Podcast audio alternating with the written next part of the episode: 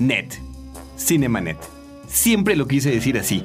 Y es que a propósito de una cantidad de estrenos de secuelas y remakes, este año contaremos con la presencia de James Bond en el cine una vez más y nuestro programa estará amenizado así. Platicaremos también de los Globos de Oro, los estrenos de la semana y un ciclo dedicado al Monty Python. Esto es Cinemanet.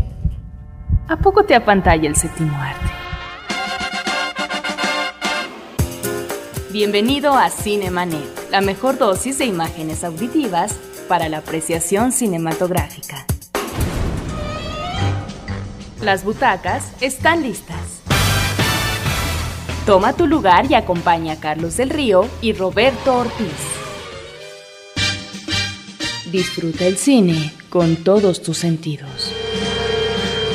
Frecuencia cero, la otra radio.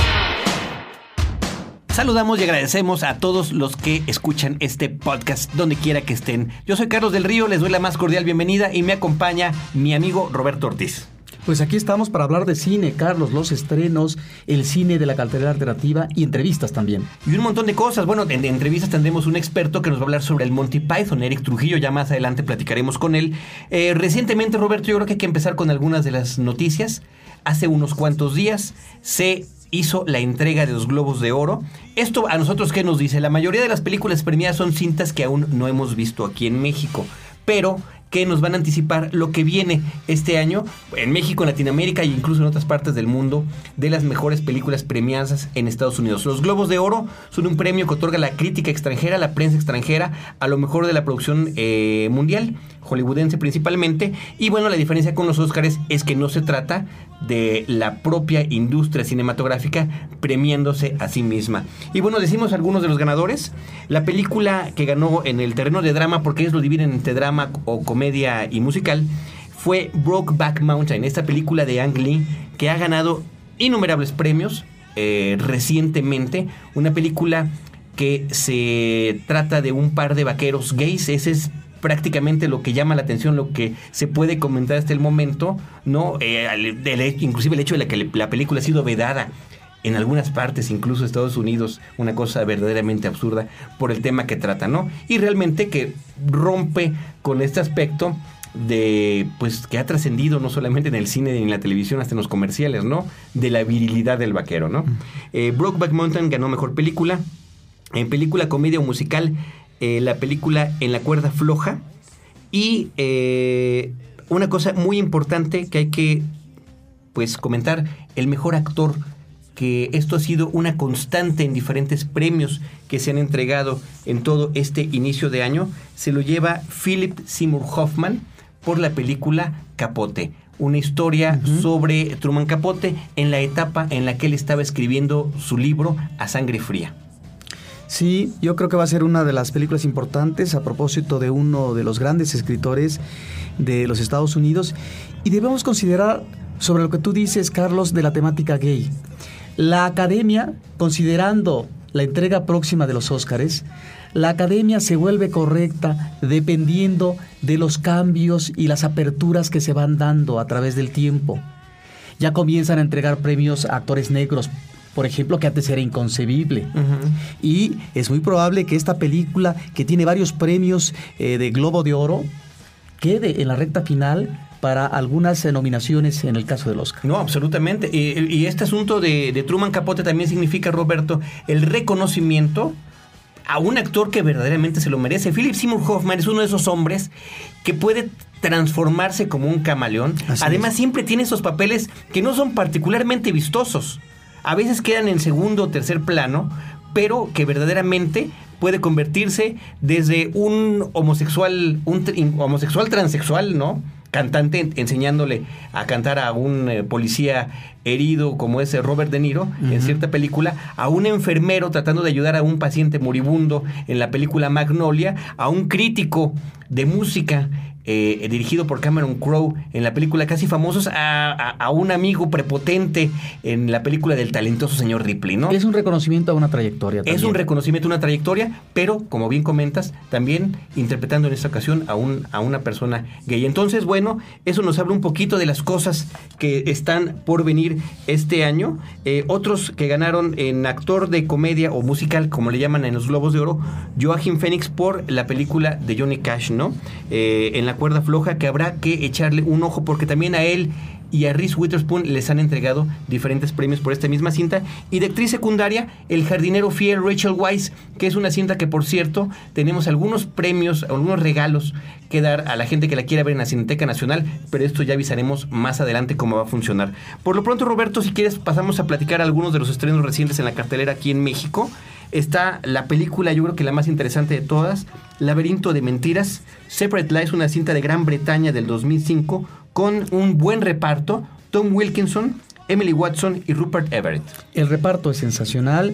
Yo diría que es con mucho el mejor estreno de estos días en la cartelera comercial. Laberinto de Mentiras, Carlos, es una película que de alguna manera nos recuerda el cine de Claude Chabrol este cine de personajes que tienen la vida resuelta a propósito de sus necesidades materiales. Estamos hablando de una clase privilegiada. Pero al mismo tiempo, estos mecanismos narrativos que implementa Chabrol eh, sobre la pasión humana y que deriva en asesinato, en situaciones eh, terribles y hay un tratamiento de thriller. En Laberinto de Mentiras encontramos algo similar. No quiero decir que esta sea una película hecha a la manera de Chabrol, digo que nos recuerda el cine de este magnífico director francés, porque efectivamente tiene los rasgos eh, del thriller y por otra parte los elementos de sorpresa, como un suceso, en este caso el atropellamiento a medio campo de un hombre, va a trastocar la vida y el destino de tres personajes, de una pareja, de casados, establecida, y de un tercero en discordia, diríamos, en términos de lo que va a ser una relación pasional. Lo que a mí me gusta de esta cinta es cómo encontramos, Carlos, la delicadeza, para dejar de lado lo que puede ser una relación pasional y ver cómo los personajes eh, quedan trastocados, repetimos, quedan afectados y en donde ya su vida no va a ser la misma a partir de este suceso porque quedan eh, diluidos, eh, quedan destruidos todos los valores que de alguna manera habían cimentado sus, eh, sus personalidades y justificado sus vidas. Es realmente una película que vale la pena y que no se deben de perder, Carlos. Laberinto de Mentiras, ya en la cartelera aquí en México, repetimos, es con Tom Wilkinson. Ahí lo podemos recordar, es una historia curiosa también en la carrera de este señor, que finalmente es un actor inglés cuya carrera despega en su edad madura a propósito de la película El Full Monty, ¿no? Todo o nada el Full Monty, como se llamó aquí en nuestro país. Eh, está también eh, Rupert Everett, que es muy reconocido por la gente que gusta de la comedia romántica por la película de la boda de mi mejor amigo. Y que es muy versátil, además. Muy versátil también, pero, pero este papel es uno de esos que vaya, le cayó como anillo al dedo y que de la cual a la gente le cuesta trabajo despegarse, ¿eh? porque fue quizá el personaje más entrañable de esa cinta. Vamos a regresar después de esta breve pausa a platicar de otros estrenos, a platicar de Eon Flux, la película con Charlize Theron y mientras vamos a escuchar una cápsula muy interesante que hemos preparado sobre la película francesa Génesis. Estamos en Cinemanet.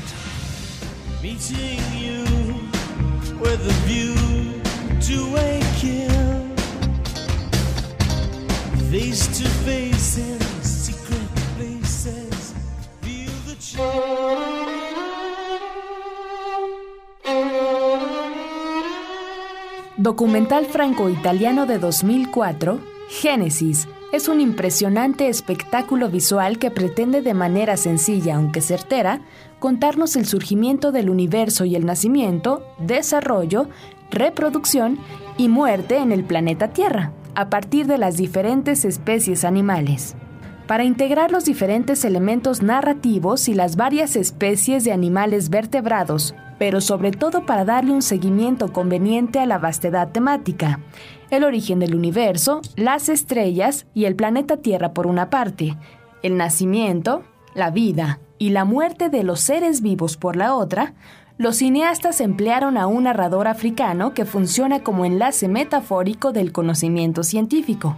Así, esta especie de sabio juglar se nos presenta como el cuentacuentos infantil. Sin necesidad de acudir a un alegato psicológico y antropológico abrumador, los cineastas han elaborado un hermoso como alentador testimonio de los ciclos de la vida y su permanencia a través de millones de años.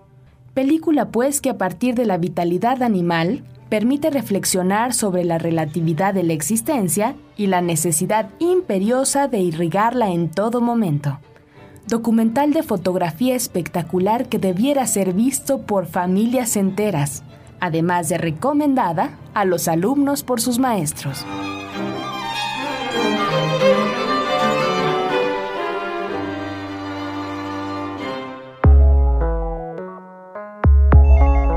Llama a nuestro correo de voz 2455 5099. Frecuencia cero, la otra radio.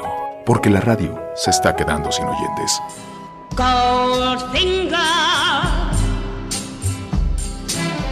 Seguimos escuchando, Roberto, música de las películas de James Bond. A propósito de que este año Casino Royale, la película número 21 oficial de la saga, llegará a las eh, salas cinematográficas de todo el mundo. Y vamos a platicar ahora de un personaje tipo James Bond femenino Ion Flux, una película protagonizada por Charlize Theron, una cinta de ciencia ficción basada, esto es lo más interesante, quizá la referencia más importante para quienes gozaban de la versión de este personaje creado exclusivamente para una sección de MTV que se llamaba Liquid Television, donde se reunía diferente tipo de animación. Esta, esta en particular, la de Ion Flux, era anime al estilo japonés de una agente secreta cuyas misiones eran como además como cortometrajes, misiones en las que siempre moría ella al final intentando asesinar a alguien, robar algún plano o alguna de estas cosas. El éxito tan eh, brutal que tuvo en aquella época la serie hizo que tuviera finalmente capítulos de media hora de duración, donde finalmente ya los... porque estos eran además como mudos, era la pura acción, no, no había historia, no se platicaba la historia. Eh, en esta segunda etapa ya...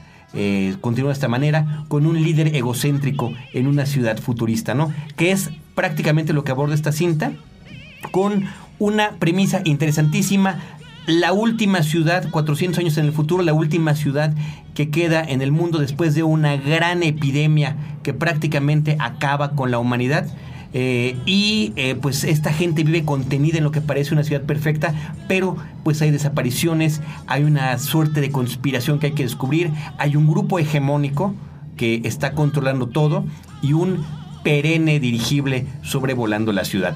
un Flux es una mujer de la resistencia interpretada por Charlize Theron que después de ganar el Oscar, no sé por qué estas mujeres tan hermosas como Halle Berry, como Charlize Theron ganan un Oscar por alguna película pues más de corte independiente y de repente se lanzan Halle Berry con Gatúbela y Charlize Theron prácticamente al vacío haciendo piruetas, saltos y cuestiones extraordinarias en una cinta únicamente para hijo, no sé ni siquiera si decir si se puede gozar visualmente, pero es lo que se pretende. La estética visual de todas estas acrobacias dejan, dejan lo interesante de la premisa a un lado, se van por ese lado y finalmente pues es una gran decepción que nos llega a la pantalla, pero que ha tenido éxito. En Estados Unidos no le fue muy bien, pero en otras partes del mundo eh, ha estado ganando terreno. Así que quienes quieran ver a esta mujer en un eh, vestido negro, en un traje entallado, y no de güera, sino con el cabello negro, como era la personaje original, pues ahí la tienen. Y una de las presencias más bellas. No, es una mujer absolutamente hermosa, eso sin lugar a dudas, ¿no?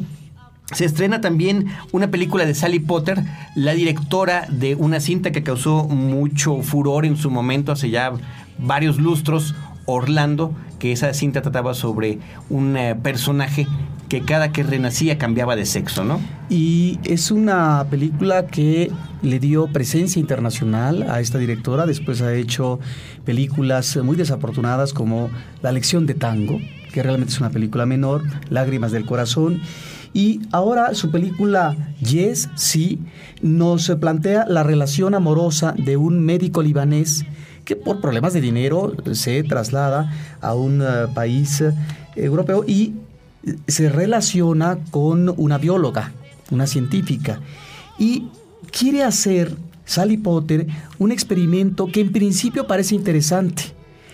Esta dificultad de la relación de personas de diferentes razas.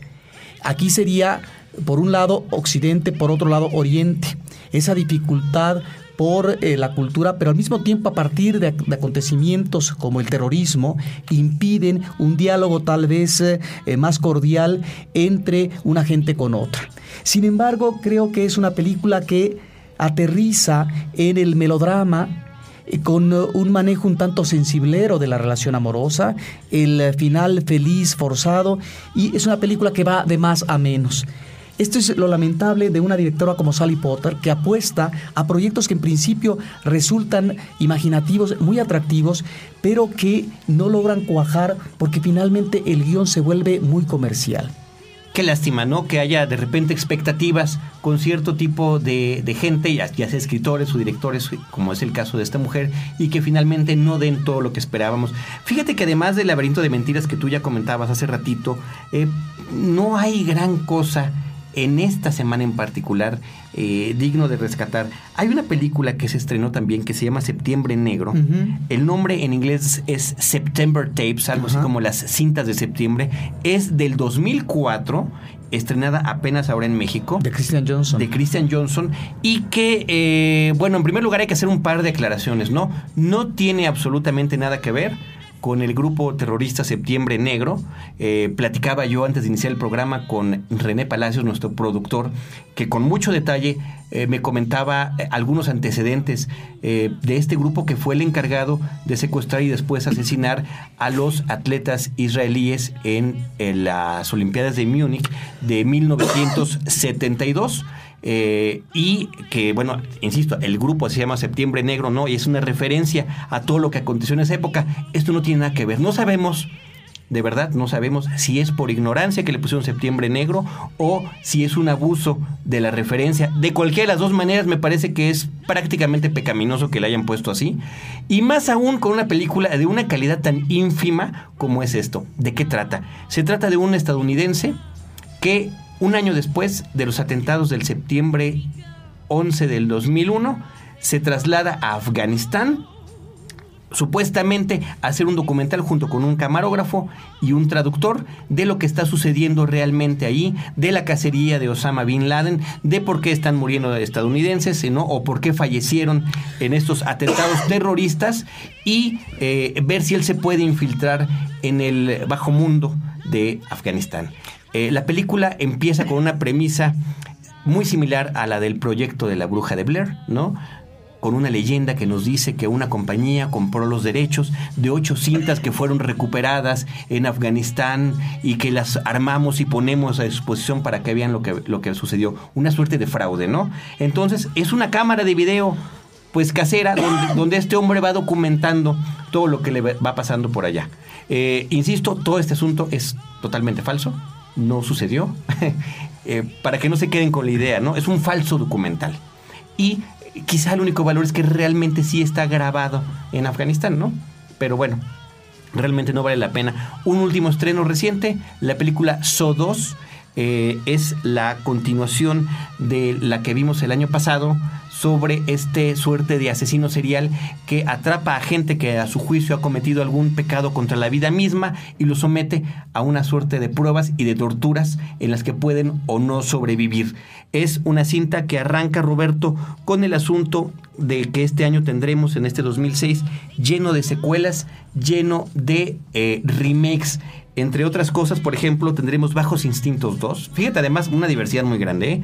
La película Scary Movie 4, Destino Final 3, el remake de La Niebla, aquella película de John Carpenter que tanto furor causara a finales de los años 70. Y que King Kong homenajea. Y que King Kong homenajea, claro. Underworld, este, esta vez Evolution, ¿no? El asunto, una nueva historia de vampiros contemporánea. Cuando llama un extraño, una película eh, que en el 79 aterró casi al mismo tiempo que lo hacía Alien, ¿no? Sobre una llamada misteriosa a una babysitter en una casa donde los niños son asesinados. Mi abuelo es un peligro 2, eh, Big Mama's House. La Pantera Rosa. Fíjate que hay unas películas que además yo no sabe si es remake, es secuela o qué está sucediendo, ¿no? Steve Martin, que a mí me cae muy bien, pero no sé si vaya a poder llenar los zapatotes tan grandes que dejó Peter Sellers, ¿no? Está también... Sobre todo porque son humores diferentes. Claro, claro. La Era de Hielo 2 eh, la Profecía, va a haber un remake de La Profecía, Misión Imposible 3, Rápido y Furioso 3, La Aventura del Poseidón, otro de estas grandes películas de catástrofes que produjo Irwin Allen, eh, Superman, también es otra película que también se pierde entre la secuela o el remake, porque parece que va a tomar algunos elementos, inclusive el propio trailer, los, los cortos que anticipan la cinta, incluye la música original de John Williams y además la narración de Marlon Brando, que hacía el papel de Jorel, el padre de Kal-El, Superman, en eh, Krypton. Casino Royale ya habíamos platicado, por eso hemos estado escuchando la música de James Bond, Piratas del Caribe y la versión cinematográfica de Miami Vice. Ahora, ¿esto a qué nos remite, Carlos?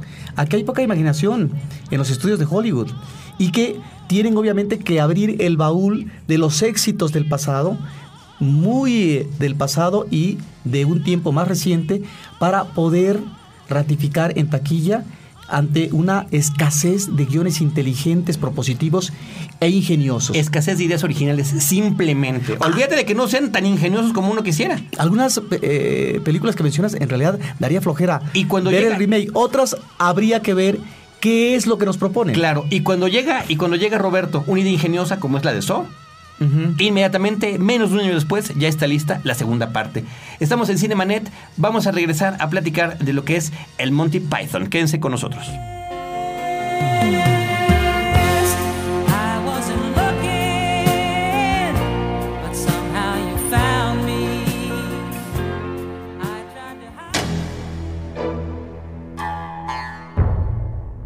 Hiroshima, mi amor, es una obra maestra que conjuga con suma sensibilidad documental con ficción e imagen fílmica con discurso literario.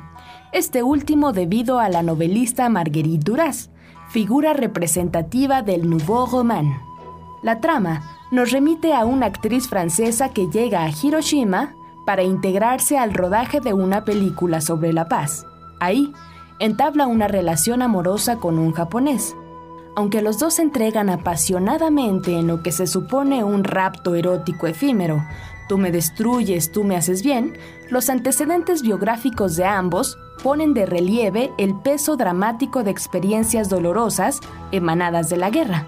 Ella tuvo como amante a un soldado alemán durante la ocupación en Francia, debiendo padecer el agravio público al ser asesinado aquel.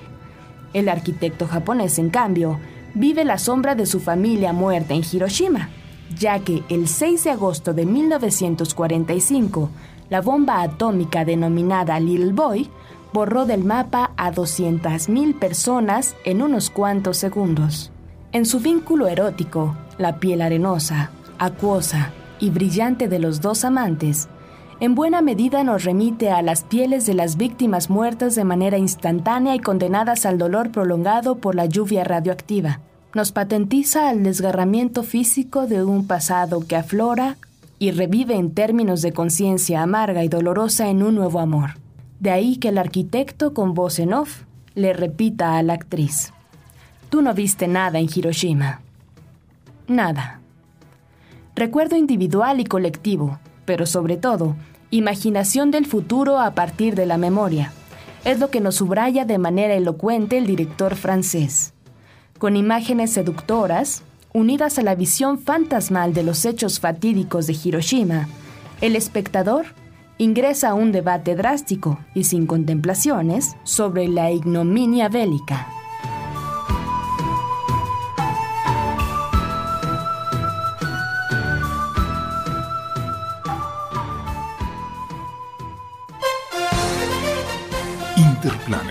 Presenta su nueva división. Frecuencia Cero, la otra radio.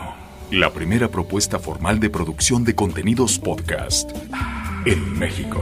Frecuencia Cero.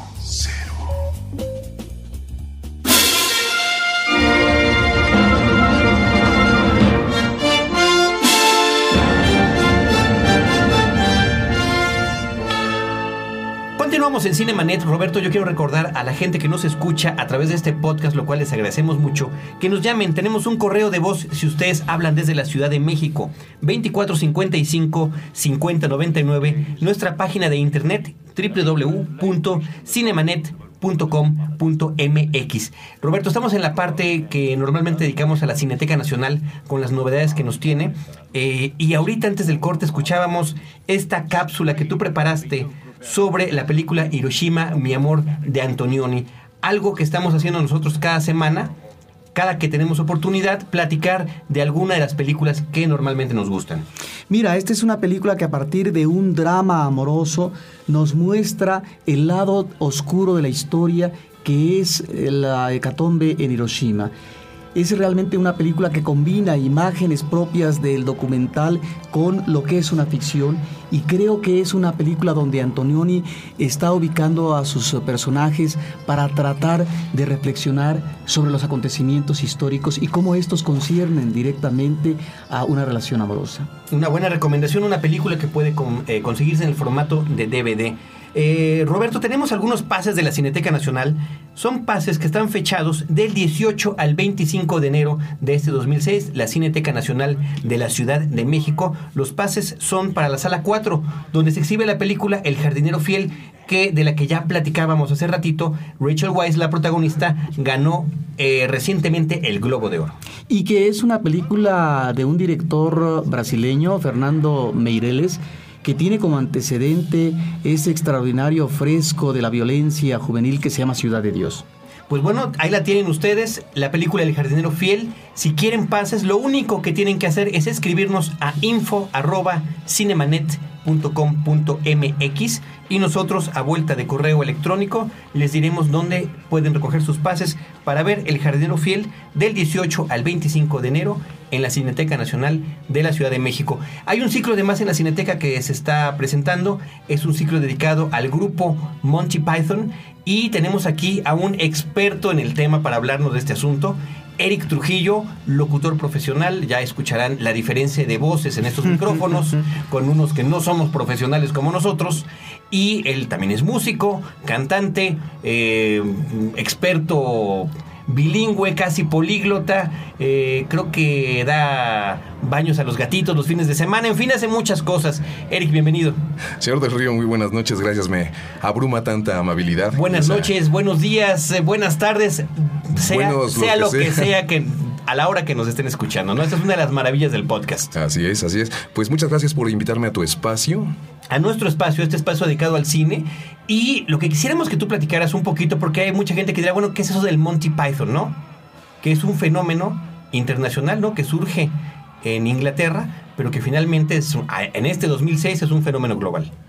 Pues eh, hablar de Monty Python es hablar de eh, un grupo muy ecléctico, porque curiosamente ninguno de ellos es comediante de oficio. Quiero decir, ah, vamos a hablar un poquito de la historia, de cómo se reúnen. Eh, ellos son Terry Jones, Terry, Gilliam, Michael Palin, Eric Idle, John Cleese y Graham Chapman, quien murió hace ya algunos años. Eh, Palin conoce a Terry Jones en Oxford, mientras que en Cambridge Eric Idle conoce a John Cleese, que era estudiante de leyes, y Graham Chapman, eh, el Python que ya murió, era doctor, Gente muy seria, como podemos ver. eh, extremadamente. Por estas fechas, eh, la forma de escribir era un poco peculiar. Eh, John Cleese comienza en un programa que se llama The Frost Report, que después derivó en un programa que se llamó en At Last 1948. Ellos se conocieron escribiendo y en algún momento una compañía que se llamaba Times TV les propone hacer un programa de televisión, pero tenían que esperar 18 meses antes de poder tener un espacio. Entonces la BBC les ofrece de forma inmediata grabar un programa, pero les dan solamente 14 capítulos.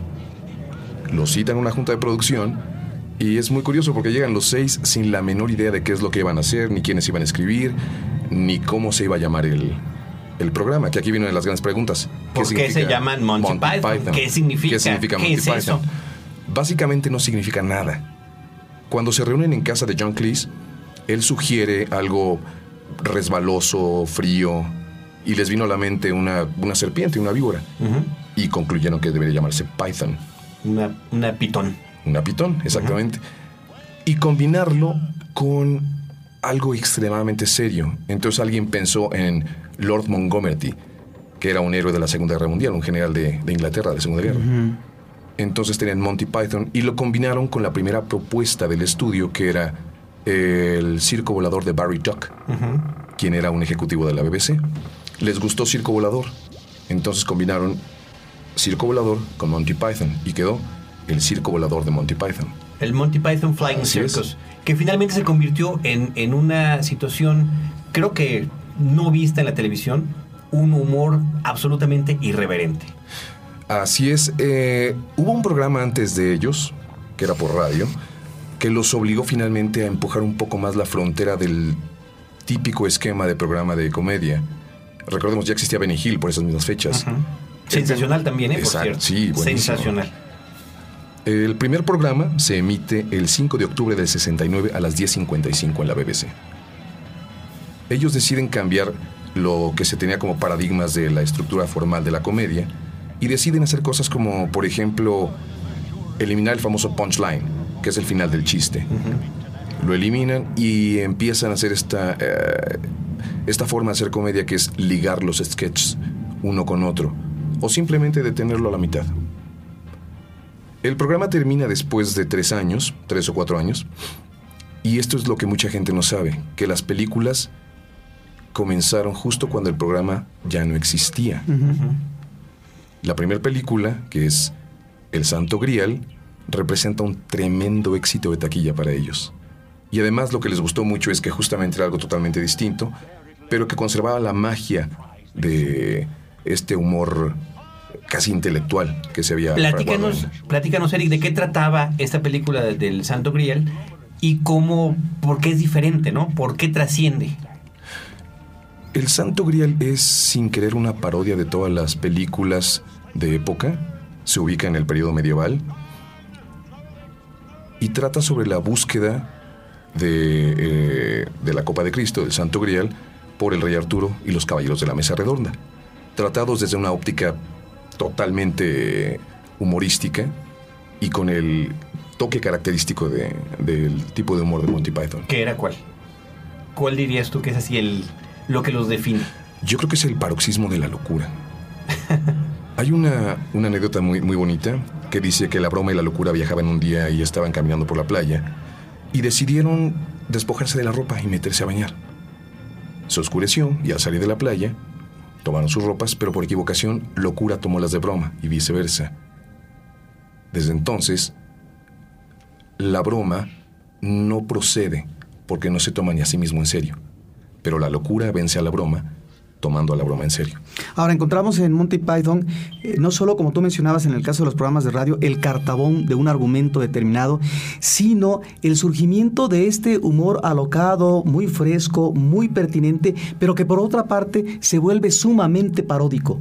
Parodia no solamente a las vertientes genéricas del cine, sino también a los grandes mitos, a los mitos fundacionales que se ligan con la religión, en el caso del Santo Grial, en el caso también eh, de lo que sería la figura del falso Mesías, en otra de sus películas. La vida de Brian. La vida de Brian, por supuesto.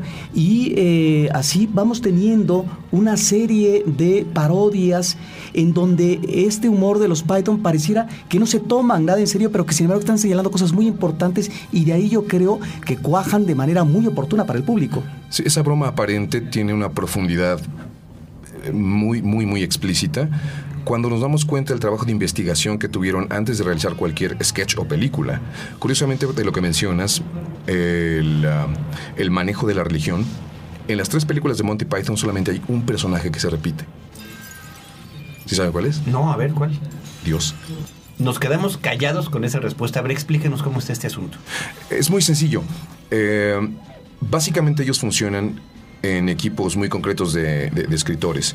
Por ejemplo, Terry Jones escribía con Michael Palin, John Cleese con Graham Chapman, Eric Idle, que por cierto es músico y es el autor de casi, más bien de todas las canciones que, que escuchamos en las películas de Monty Python. Que por cierto, estamos escuchando música y hemos estado escuchando en, este, en esta sección, en este bloque, música de la película El sentido de El la vida. sentido de la vida, que fue la última película que hicieron juntos.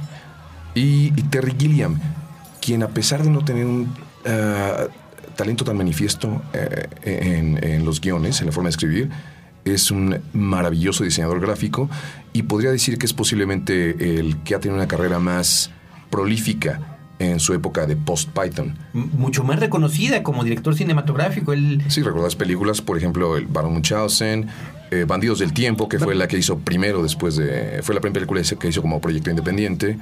Eh, La sensacional Brasil, que es una cosa Maravillosa. estupenda, una suerte de versión libre de 1984. Está también eh, 12 monos, una ex- excelente historia de ciencia ficción. Platicábamos, Roberto, la semana pasada sobre esto cuando hablábamos del cine de la realidad distorsionada, ¿no?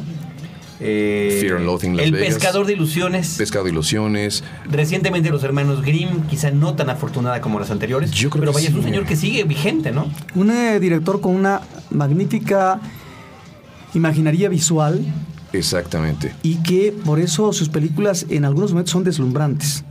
Sí, yo creo que los momentos más eh, memorables de todas las películas de, de Terry Gilliam son precisamente aquellos donde eh, explota esta parafernalia visual, le hace el Barón Munchausen, que mucha gente no la toma demasiado en cuenta y tuvo un éxito muy pobre en taquilla. Muy moderado, bastante moderado. Pero a mi muy particular gusto me parece que es una de las mejores películas de Terry Gilliam. E incluso existe un documental de una película que nunca se filmó sobre Don Quijote de la Mancha.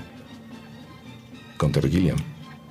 Y es, eh, tiene que ver con el proyecto, es, eh, el mismo proyecto para que el actor de El Barón Munchausen interpretara a Don Quijote, ¿no? Que tú me platicabas en alguna ocasión. Exactamente. Y que falleció este hombre de cáncer, sí, si no me caray, equivoco. por cuestión de salud ya no pudieron terminar la película. Y fue lo único que detuvo a Terry Gilliam para concluir esta película. Pero aún así tomó todo lo que tenía y realizó el documental de la película que nunca se terminó. Ahora él sigue como director vigente, como platicábamos. El otro quizá que ha destacado mucho en su etapa post Monty Python debe ser John Cleese como actor cómico. Eh, bueno, este mismo programa lo hemos estado amenizando en las otras partes con música de las películas de James Bond. Él es el que recibe como estafeta el papel de Q, el hombre encargado de darle toda la parafernalia de armas eh, y de objetos eh, de tecnología sofisticada al propio James Bond, sustituyendo a Desmond Llewellyn, que trágicamente, trágicamente eh, falleció hace unos cuantos años, eh, además de la manera más absurda posible, ¿no? En un accidente automovilístico en Inglaterra, yendo de un lugar de firma de autógrafos a otro, ¿no? Una cosa verdaderamente lamentable. Pero Desmond Llewellyn alcanzó, que había salido en prácticamente todas las películas de James Bond, desde las de Sean Connery, como el personaje de Q, le pudo ceder la estafeta en una cinta anterior, cuando además este, John Cleese era R apenas, ¿no? Así es. Y ahora ya finalmente en la última película es Q. Pero finalmente todos ellos tienen una, una historia eh, muy afortunada después de, de- de su época de Monty Python, a excepción del que falleció, por supuesto. Eh, Eric Idle, por ejemplo, él continúa haciendo giras. Tiene ahora, acaba de concluir una gira hace un año, año y medio, que se llamó The Greedy Bastard. Y existe un libro. Él es autor de libros, tiene discos. Eh, Michael Palin tiene un programa muy, muy conocido en Inglaterra que se llama Conociendo Inglaterra con Michael Palin. Y hace una especie de documentales en los lugares más, este, más bellos pero menos conocidos de la Gran Bretaña. Y todos ellos tienen una carrera que ha seguido. Te puedo hablar también de eh, Terry Jones, él sigue dirigiendo, hace teatro. Eh, ¿Cuál es la importancia para ti de Monty Python en el contexto de la cinematografía mundial? Yo creo que eh, las películas de Monty Python, de una forma muy, tal vez no tan reconocida, sí han establecido parámetros en la forma de hacer comedia. Me refiero particularmente a gente que expresamente admite su inclinación y la, la influencia que ha tenido para ellos. Por ejemplo, Kevin Klein y Steve Martin, por supuesto. Oye, pues Roberto, eh, este ciclo se está llevando a cabo en la Cineteca Nacional. Quienes quieran acercarse y conocer algunas de las películas del Monty Python, de este grupo del cual hemos estado hablando, pues ahí lo pueden hacer. Recordarles que este ciclo se presenta los fines de semana. Durante todo este mes Durante este mes de enero 2006. de 2006, sábados y domingos en programas dobles. ¿Qué quiere decir esto? Que el público paga su boleto y puede ver la película de las 5 de la tarde y una diferente de Monty Python a las 7 de la noche. Bueno, pues está sensacional. Eric Trujillo, muchísimas gracias. Señor por Trujillo, muchísimas gracias. Encantado de acompañarlos. Gracias a todos los que escuchan este podcast y nos escuchamos la próxima semana con más y más cine aquí en Cinemanet. Well, tonight we're going to sort it all out. For tonight, it's the meaning of life. What's the point of all these hoax? Is it the chicken and the egg time? Are we just yokes? Uh, perhaps we we're just one of God's little jokes. We're so say the meaning of life. Los créditos ya están corriendo. Sigues en estado de shock. Cinemanet. Cada semana, un nuevo programa comentando las películas que sacuden tus emociones. Cinemanet. Solo en frecuencia cero. Frecuencia cero. La otra radio.